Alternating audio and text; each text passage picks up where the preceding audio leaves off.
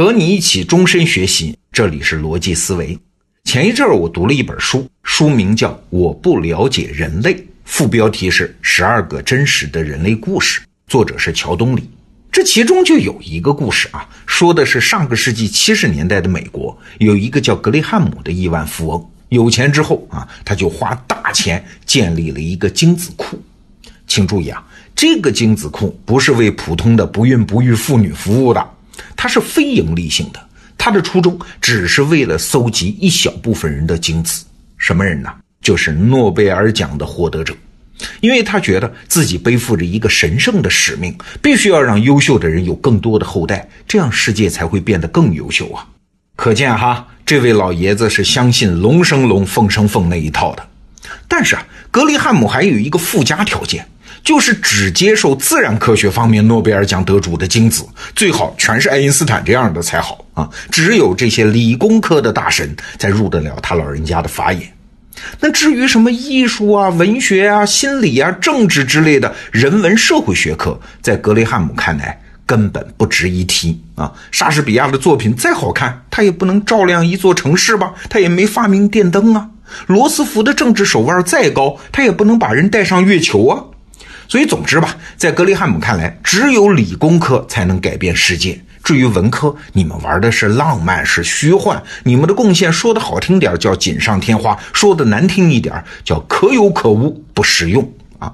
那平心而论，这个观点在我们的身边还是很普遍的。我们文科生像罗胖这样的啊，经常就处在鄙视链的下端。那万维刚老师的专栏《精英日课》的第二季刚刚发布的产品啊，这里面也提到了这么一组数据。是美国刚毕业五年的各个专业的平均工资，排在第一的，你猜是哪个？哎，大家都想得到，计算机嘛，平均年薪是六万多美元。那第二名呢是护理学，美国可能缺护士啊。第三名是土木工程，你看都是理工科吧？而排在最后的几个分别是哲学、政治学、历史学、英语言文学和心理学。你看，假如你是一个还没毕业或者是初入社会的文科生，你听到这组数据和刚才格雷汉姆老爷子的做法，你是不是觉得有点失落啊？没关系，我们先稳一下情绪啊。罗胖也是文科生，我们先来看一个小说里的故事，确切的说，它也是一个思想实验。这本小说啊，就是大名鼎鼎的《三体》，这里面有这么一段啊。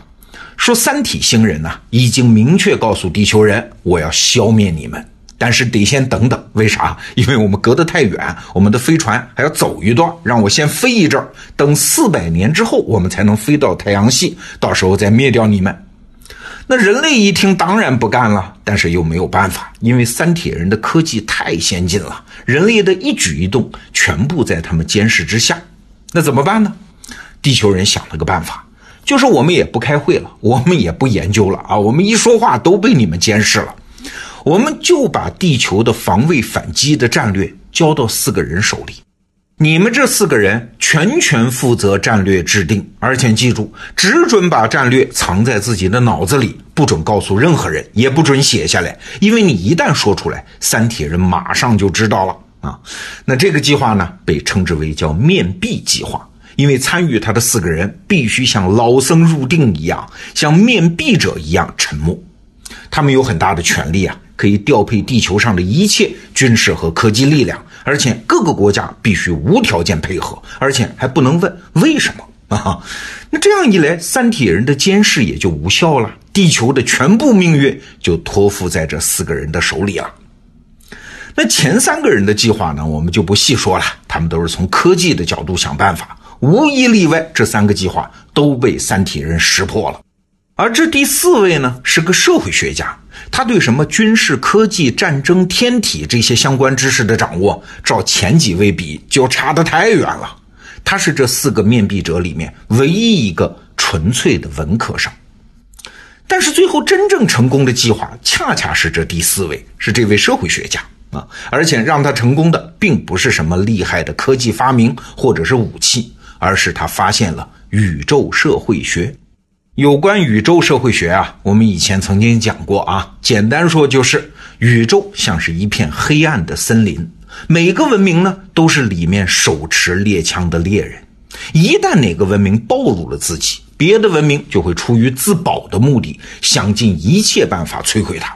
所以在宇宙中一定要保护好自己的坐标，不能让别人知道。那这位社会学家的战略呢，就是在太空里面安置一些炸弹啊，它们一旦爆炸，亮光就会排列成一个坐标，而这个坐标是啥呀？就是那个要来消灭地球的三体人的母星三体星的位置啊！这样一来，肯定就会有更高级的文明察觉到三体人的存在哦，你们在那儿，然后把他们灭掉。